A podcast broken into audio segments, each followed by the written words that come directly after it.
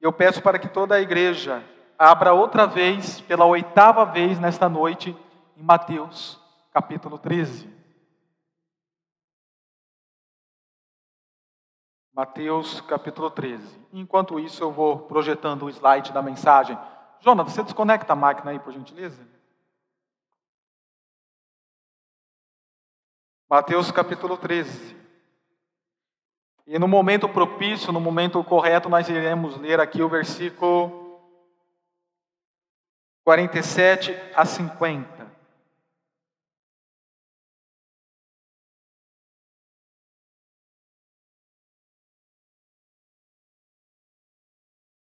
Obrigado.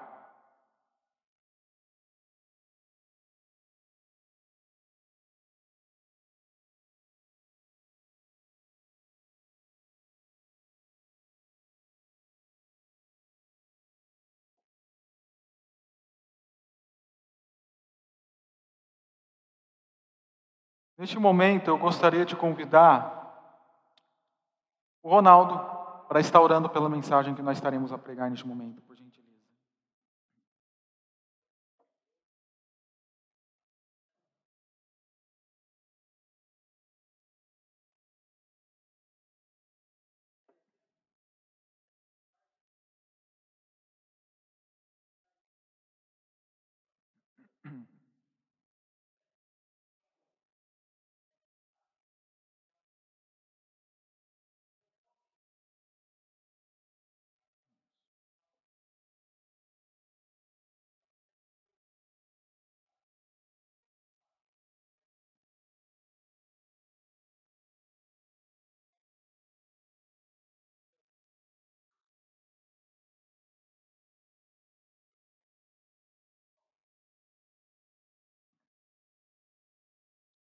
Hoje estamos na penúltima mensagem dessa série de mensagens que nós temos feito, chamado Local Liber, o Reino entre Nós. Local. Que palavrinha que o pastor inventou, mas na verdade eu não inventei, ela já existe. Essa palavra local, ela é uma junção de global com local, o qual tem a ideia de ação local e visão global, ou visão global e ação local do reino de Deus. Então, quando nós falamos de local liber, nós estamos falando de uma igreja que seja tanto missionária, pensando nos campos missionários ao redor do mundo, com oração, com envio de ofertas, com sustento de missionários, com notícias sobre o que ocorre no campo missionário no mundo afora, ao mesmo tempo que é uma igreja evangelística no local em que ela está inserida.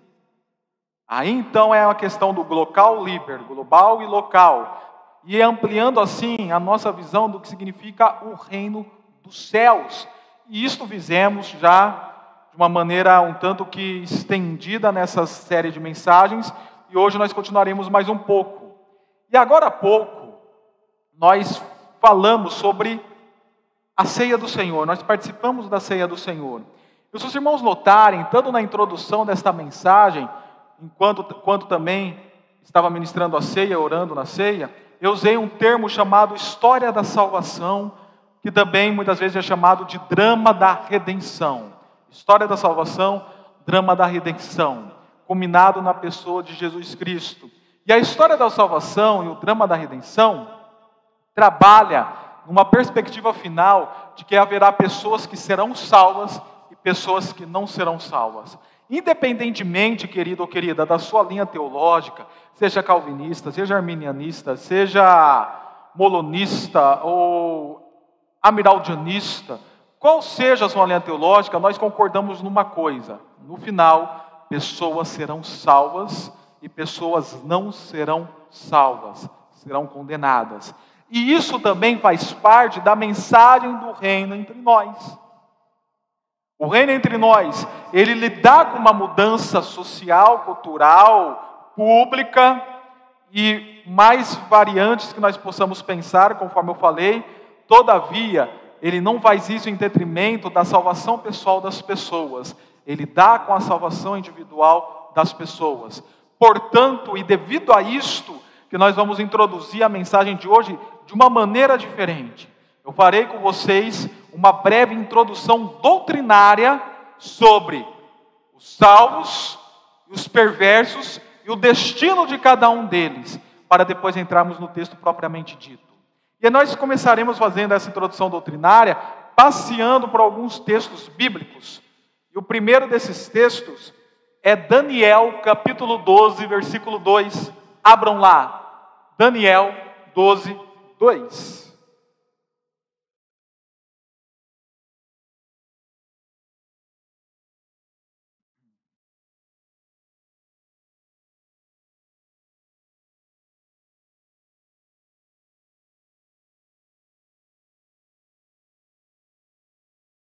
Daniel capítulo 12, versículo 2.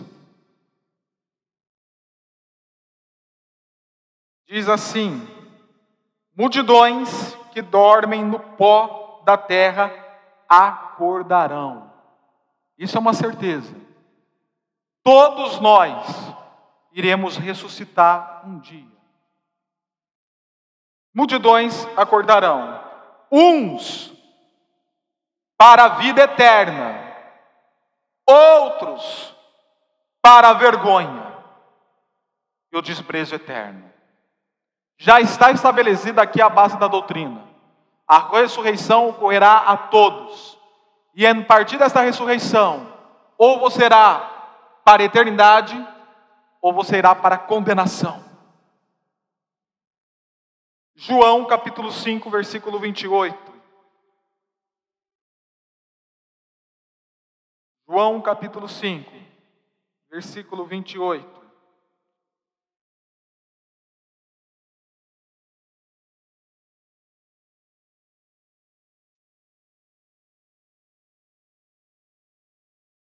Não fiquem admirados com isto, pois está chegando a hora em que todos os que estiverem nos túmulos ouvirão a sua voz e sairão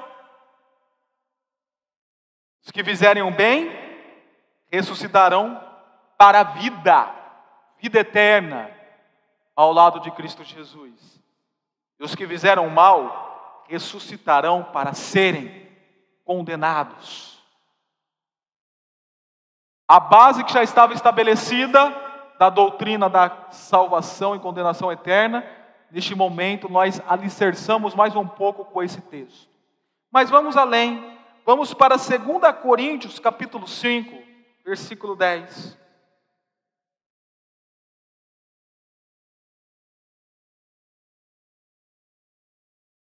Segunda Coríntios, capítulo 5, versículo 10.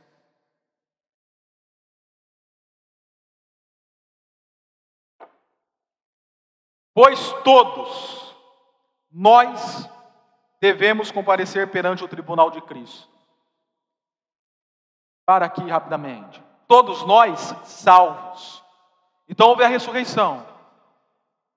Uns para a vida, outros para a morte, para a condenação eterna.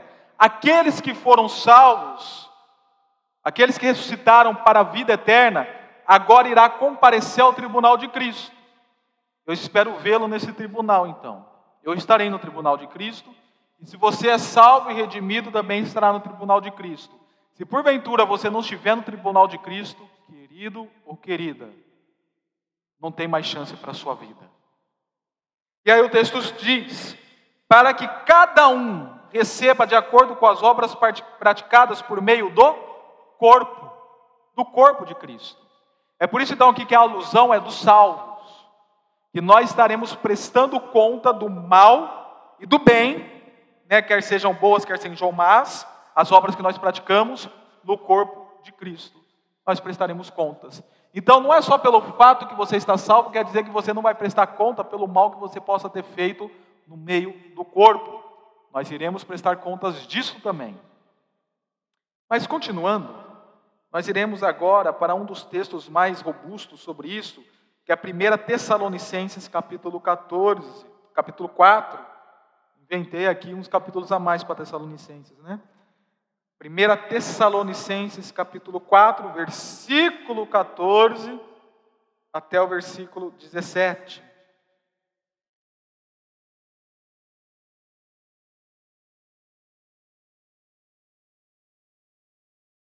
O qual diz: Se cremos que Jesus morreu e ressurgiu, cremos também que Deus trará, mediante Jesus e com ele, aqueles que nele dormiram, os salvos. Versículo 15: Dizemos a vocês, pela palavra do Senhor, que nós, os que estivermos vivos, os que ficarmos até a vinda do Senhor, certamente não precederemos os que dormem. Pois, dada a ordem, com a voz do arcanjo o ressoar da trombeta de Deus, o próprio Senhor descerá dos céus e os mortos em Cristo ressuscitarão primeiro. Só fazer aqui uma observação. Os mortos em Cristo, não está querendo dizer de sono da alma. Se você morrer, você vai ficar dormindo até a vinda de Jesus. Não é isto. Os mortos em Cristo está falando justamente que o seu corpo agora está morto. A sua alma estará no paraíso, mas o seu corpo está morto. É esse sentido de mortos em Cristo. Mas enfim, ressuscitarão primeiro. Depois nós, você e eu, se estivermos vivos, né, o que estivermos vivos, seremos arrebatados com Ele nas nuvens para um encontro glorioso com o Senhor nos ares. E assim estaremos com o Senhor para sempre, por toda a eternidade. Aqui nós vemos mais uma vez a ressurreição dos salvos, estarão com Cristo Jesus por toda a eternidade. E eu vou fazer aqui uma exposição daquilo que eu creio entrando nos mil anos, no milênio e participando com Cristo Jesus do seu reinado prometido. Lembra na semana passada que eu falei da construção do reino de Deus através das alianças de Deus? E tem algo que tem que ser cumprido plenamente, que é o reinado de Jesus no trono de Davi, na terra prometida, em Jerusalém. Isso ocorrerá, mas não para Israel nação, porém para o Israel espiritual, para todos os redimidos, e participaremos do milênio. E a partir daí, eu quero que vocês vão comigo para Apocalipse, que nós vamos encerrar por aqui. Apocalipse capítulo 20, versículo 4. A partir do versículo 4 até o versículo 7, parte A.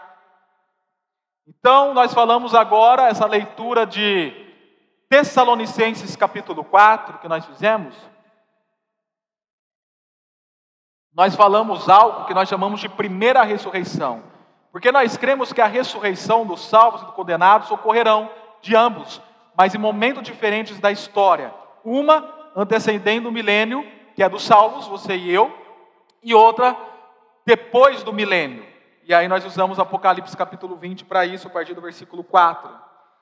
Vi tronos em que se assentaram aqueles que haviam sido dada autoridade para julgar. Vi as almas do que foram decapitados por causa do testemunho de Jesus e da palavra de Deus. Eles não tinham adorado a besta nem a sua imagem, e não tinham recebido a sua marca na testa nem nas mãos. Eles ressuscitaram e reinaram com Cristo mil anos. O restante dos mortos não voltou a viver até se completar os mil anos. Esta é a primeira ressurreição.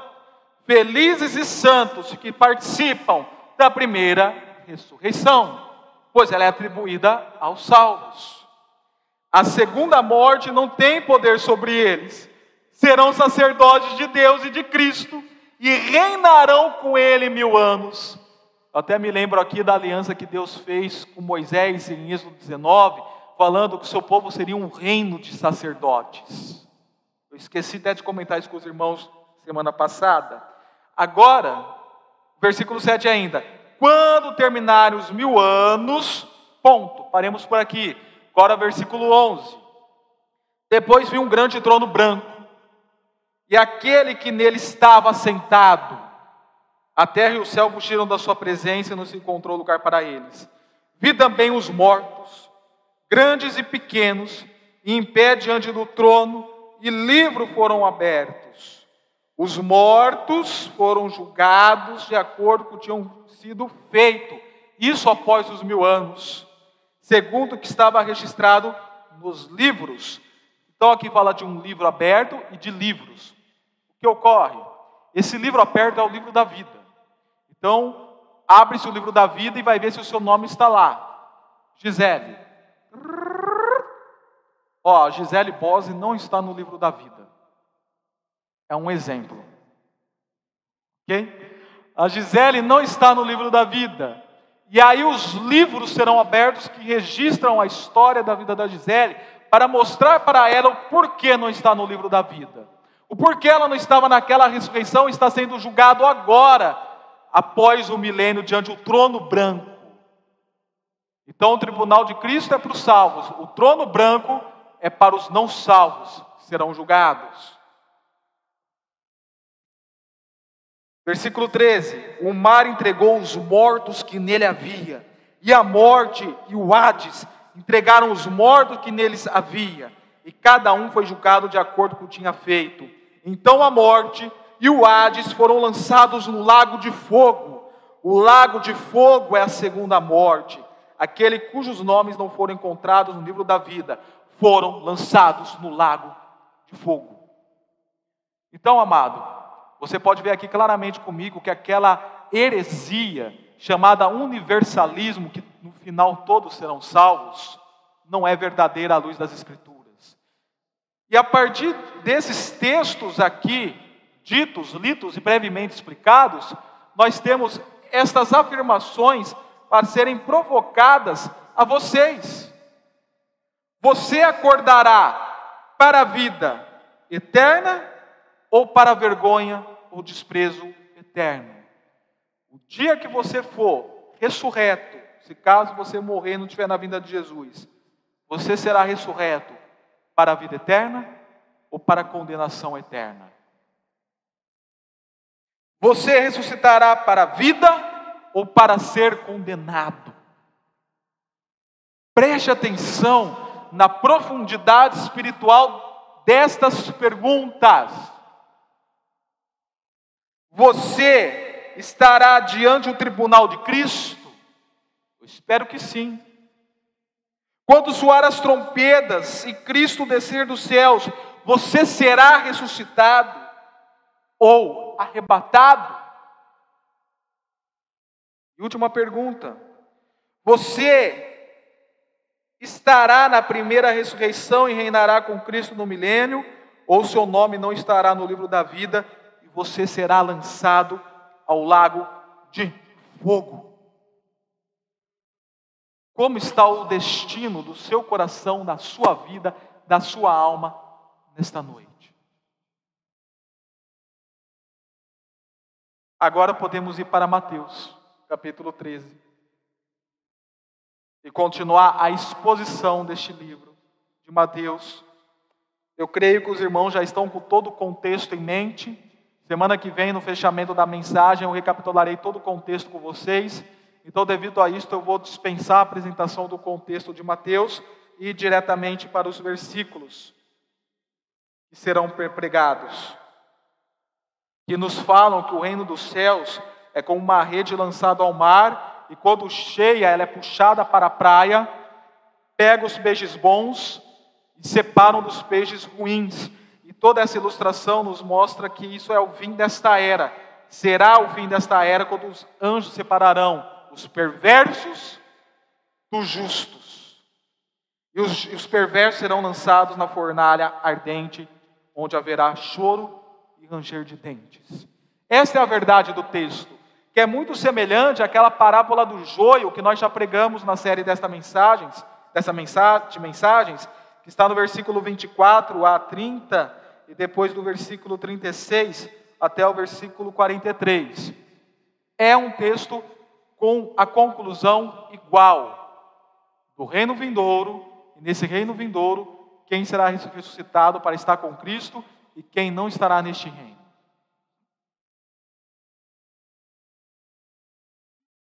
Vamos ler o texto? O reino dos céus é ainda como uma rede que é lançada ao mar e apanha toda sorte de peixes. Ou seja, o reino dos céus, conforme eu falei para os irmãos, está atuando, está neste mundo. Ele está sendo dinamizado neste mundo. Está sendo colocado. Então, quando ocorre, por exemplo, manifestações do reino dos céus que trazem transformações, quer sejam da esfera que for, tanto o salvo quanto o não salvo vai desfrutar dessa transformação que o reino dos céus traz para aquela localidade. Quando um grande avivamento vem no lugar, por exemplo, existe lá uma transformação política daquela realidade, o não salvo também acaba desfrutando dessa manifestação do reino dos céus. Mesmo que ele não esteja inserido no reino, ele acaba desfrutando das suas consequências.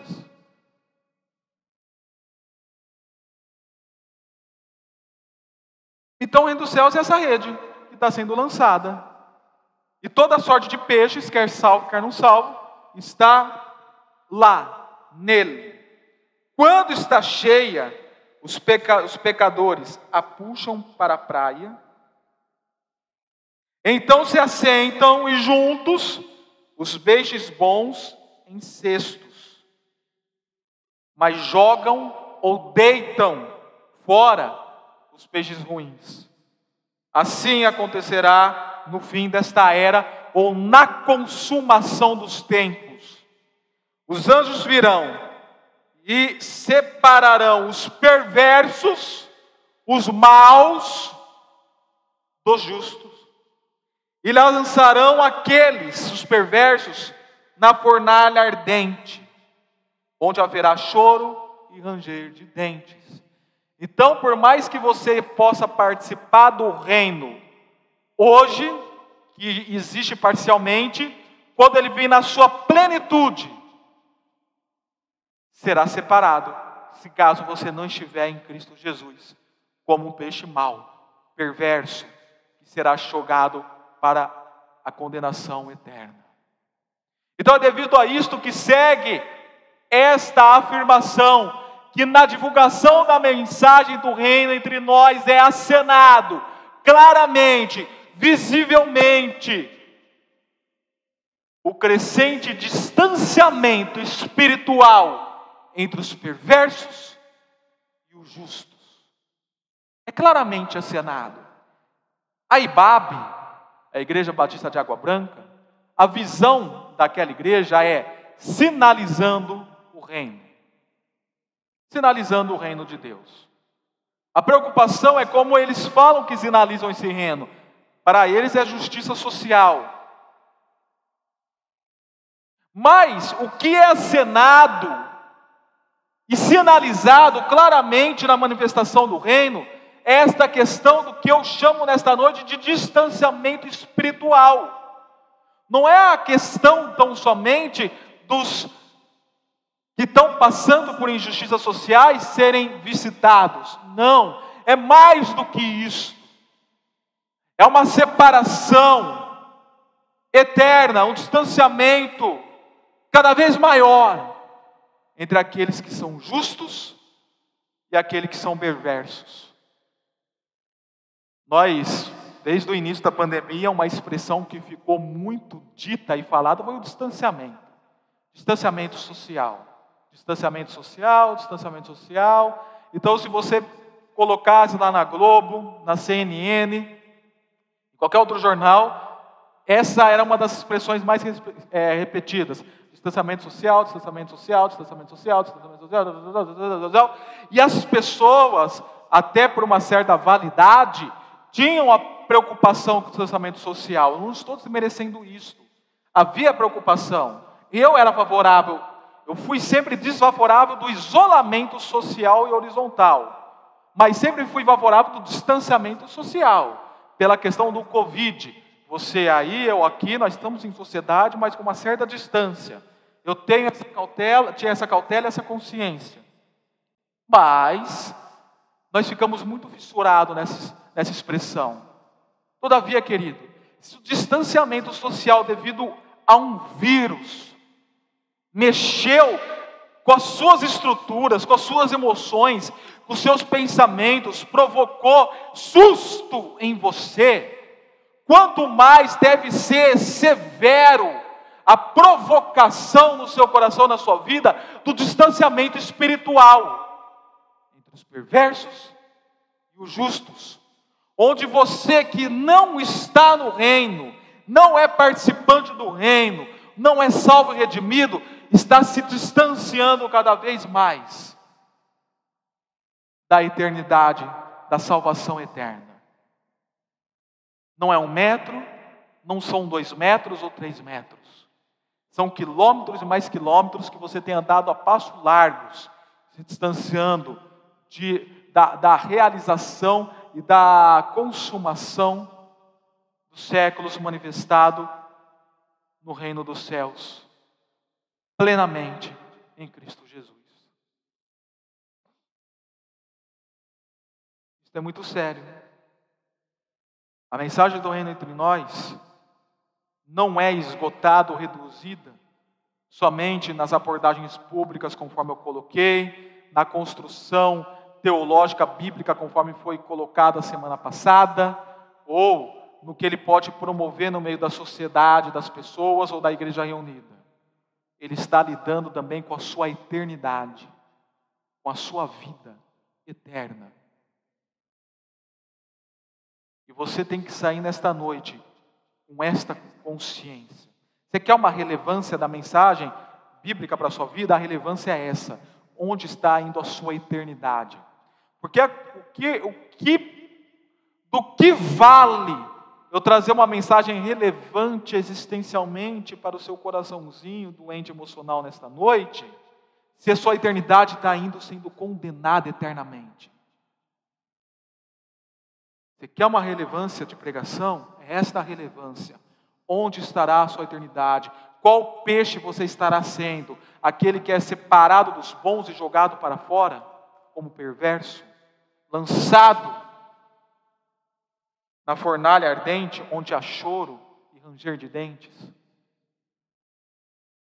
Então, a implicação disto, que eu coloco e expus até aqui, é justamente esta uma bipolaridade condenada versus uma justificação integralizada. Bipolaridade condenada versus uma justificação integralizada. Só deixa eu abrir um parênteses aqui. Quando eu falo de bipolaridade condenada, eu estou falando no sentido espiritual e não no sentido de doença. Existe uma doença mental chamada o síndrome do pensamento bipolar, que coloquialmente é conhecido como bipolaridade. Isso é uma doença que deve ser tratada, não é pecado, ok? Ah, então bipolaridade como doença é pecado? Não é pecado. Eu não estou falando desse tipo de bipolaridade. Eu estou usando uma mesma expressão para falar de uma outra realidade, que é a bipolaridade condenada, ou o chamado crente, eu nem vou falar cristão, falar de crente, porque cristão é aquele que de fato é salvo e redimido em Cristo Jesus. Crente é aquele que simplesmente fala que crê, creio, ok, crê, tá bom, mas você vive, você é salvo, você falar que você crê, ah, eu creio em Jesus, tá ok, mas realmente essa crença em Cristo Jesus trouxe uma transformação na sua vida, te transformou? Então eu quero fazer essa distinção entre cristão e crente, neste momento. O crente bipolar é aquele que vive a condenação dia após dia. Vem à igreja, canta, levanta as mãos? Levanta as mãos para o grande eu sou. Aí levanta a mão, glória a Deus, aleluia. Vou levantar minhas mãos ao Senhor, vou cantar, vou ajoelhar, vou chorar, se você for do movimento evangelicalismo de poder, eu vou falar em línguas, vou cair no chão e coisa e tal, pau, pau, pau, e todo aquele chamado avivamento. Aí, se você é do batista tradicionais como nós, eu vou cantar bem alto, cantor cristão, HCC, alvo mais que a neve, não sei o que tem. Nossa, aquela espiritualidade no culto, aquela espiritualidade, sai do culto, vive todo tipo de carnalidade que possa imaginar sem preocupação nenhuma. Esse é o crente bipolar. Está aqui no meio de toda sorte de peixes que existe. Porém, quando a rede é lançada e a separação é feita, esse crente bipolar é colocado de fora, porque sempre foi um perverso no seu coração. Não existe transformação de caráter, não existe transformação de vida, não existe transformação de pensamento, de pronunciamento, de posicionamento. Quando eu oro ao Senhor para que Deus me santifique, eu falo, Deus, me santifique nesses três P: pensamento, pronunciamento e posicionamento. A maneira como me posiciono na sociedade, ante as pessoas. E as pessoas saem daqui e realizam todo tipo de coisas que não deveriam ser realizadas sem nenhum tipo de dor de consciência. O exemplo que eu posso usar mais, mais ativo é aquele crente que abre a sua boca aqui, canta glória a Deus, aleluia, Maranada, ora vem meu Jesus, eu sou liberto pelo sangue desta cruz, tenho um consolador, e assim por diante, aquela música bem famosa, e sai daqui, em qualquer ocasião fala um palavrão. A mesma boca que estava aqui falando, saindo águas doces, lá na sua casa, no seu trabalho, ou em qualquer ambiente que esteja, é água amarga com palavras torpes, com palavrões, com mau testemunho, com xingamentos, com ofensas. Querido, você é um crente bipolar.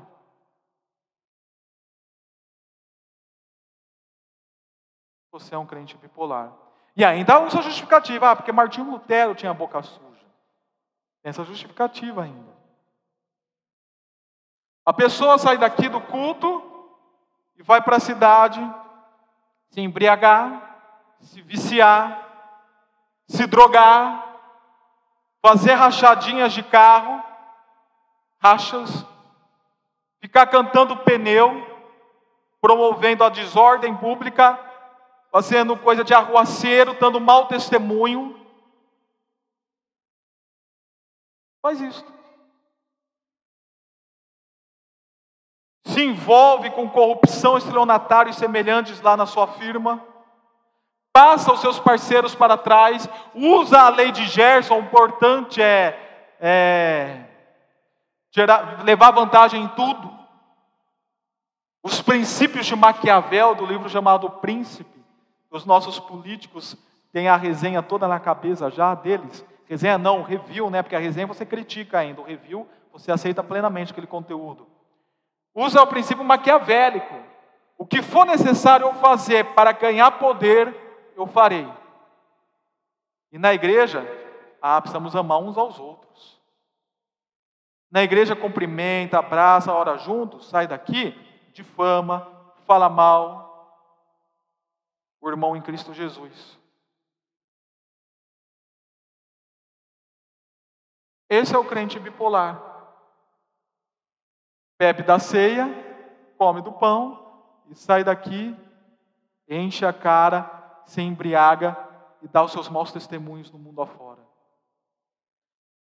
Amado, você não é chamado para ser um crente bipolar ou viver a bipolaridade condenada. Você só está enfiando cada vez mais seu pé no buraco e dando passos largos ao inferno, querido e querida. Você tem feito isso, você realmente está autenticando a condenação que há na sua vida. Paulo certa vez falou: não use do amor para tal ocasião a carne. Gálatas capítulo 5. Baseado nisso, nós falamos: não usem do discurso da graça para tal ocasião a carne. Nós somos salvos pela graça, não temos mérito nenhum na nossa salvação. Ah, então por causa disso eu posso viver a vida de qualquer maneira depois que eu sou salvo? Não, não. Presta atenção no que o pastor vai falar. A salvação, a justificação, ela é monergista, é, é, é um trabalhar de uma energia só. Energia entre aspas, tá bom? Da pessoa de Deus para conosco. Você não se salva e você não pode fazer nada para se salvar. A salvação é exclusivamente pela graça, a justificação é exclusivamente pela graça. Por quê? Conforme eu já falei variadas vezes aqui, você estava morto antes da salvação. Morto não tem como responder nada, ele está morto, como morto vai responder? Você estava morto espiritualmente. Então Deus soprou vida aos seus pulmões e te deu vida. Agora você está salvo, está vivo. O vivo pode responder. Então a santificação, ela não é monergista, ela é sinergista. É a ação de Deus com a responsabilidade humana. Porque agora você está vivo. Agora você tem como responder, tem como fazer e realizar, porque você foi vivificado. Então, viva realmente como um justificado em Cristo Jesus. É por isso que nós falamos então de justificação integralizada, porque a justificação que nos alcançou e nos tornou justo, ela não é limitada para o contexto de culto.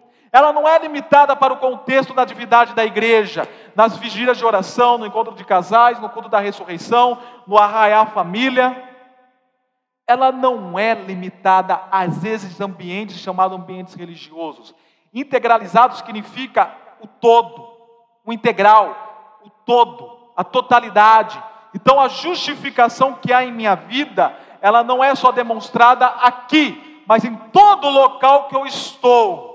Eu vivo como um justificado em Cristo Jesus. Alguém justo. Por que eu estou usando essa palavra justificado? Porque é o próprio texto que aponta, que separa dos, os perversos dos justos. Então por isso que eu trouxe essa expressão justificado. Viva como um verdadeiro justo. Sabe os princípios que nós abstraímos de Noé, de Jó? Era reto, temente a Deus, justo. Viva isto aonde você quer que esteja, como justo, como temente a Deus, de maneira reta. Só isto já vai inibir de você entrar em alguns lugares. Tem uns lugares que são desprovidos para que um justo lá esteja. É inegociável. É inegociável. E tem outras situações, outros lugares e ambientes e tempos que você pode até entrar, mas você tem que viver como um justificado. Aquilo que você veste aqui na igreja, você também tem que estar vestido lá. Naquelas situações, naqueles momentos. Esta é a implicação, portanto, que eu retiro do texto. Bipolaridade condenada versus justificação integralizada. Você é chamado para viver o lado da justificação integralizada, como justo, e não a bipolaridade condenada, como perverso. Senão, no dia que Cristo voltar, que seus anjos vão ser enviados para recolher os eleitos nos quatro cantos da terra. Mateus capítulo 24. Você verá o quão sério e relevante era aquilo que eu estou, é, é, é isto que eu estou pregando nesta noite, para o seu coração e para a sua vida. Para concluir, portanto, a mensagem desta noite, já que o texto está falando de peixe, eu também quero falar de peixe. Existe um peixe chamado peixe quatro, quatro olhos. Peixe quatro olhos. O peixe quatro olhos ele é um tipo de peixe que existe aqui no, no sul da América, que ele consegue projetar dois olhos para baixo da água e dois olhos para cima da água. Então ele vive com esse discernimento, com essa percepção, tanto que ocorre aqui, quanto que ocorre aqui em cima. Você é chamado para ser esse peixe quatro olhos. Peixe quatro olhos é o peixe justo, é o peixe bom, porque você vai vivendo, discernindo simultaneamente o local que você está inserido, ao mesmo tempo com as realidades espirituais. Onde você está, não só aqui, mas conforme falei, qualquer outro ambiente que você esteja, quer seja trabalho, quer seja em uma festa, quer seja numa escola, quer seja em outro, ou até numa própria comunidade religiosa, você tem que estar assim, olhando para aquele ambiente, mas ao mesmo tempo olhando para a realidade espiritual que você deve viver naquele ambiente e na realidade que você está inserido. Então, por isso que eu digo, tenha um olhar de justo, justificado em todas as esferas e situações da vida, para que não seja surpreendido no dia do ju juízo com uma bipolaridade condenada e assim sofrer definitivamente o distanciamento espiritual. Em nome de Jesus, oremos. Senhor, uma grande doutrina e verdade espiritual foi colocada nesta noite, neste palco, neste púlpito, e ministrada, dada e falada à sua igreja algo que deve mexer com as nossas estruturas, com as nossas mentes, com os nossos corações. Que não deve ser a doutrina pela doutrina, mas a doutrina realmente que nos leve a arrependimento, que nos leve realmente a mudança de vida, que nos leve realmente a crescimento cristão e paixão pelo reino dos céus e pela esperança gloriosa que nós temos no futuro ao lado de Cristo Jesus no reino eterno. Então é por isso que eu lhe clamo nesta noite, ó Pai, é por isso que eu lhe clamo nesta noite. Mexe com nossas estruturas, mexe com nossos corações, não permita que nós venhamos dormir se não sermos incomodados profundamente, para sermos moldados e mudados conforme o teu querer e a tua vontade. Em nome de Jesus. Amém.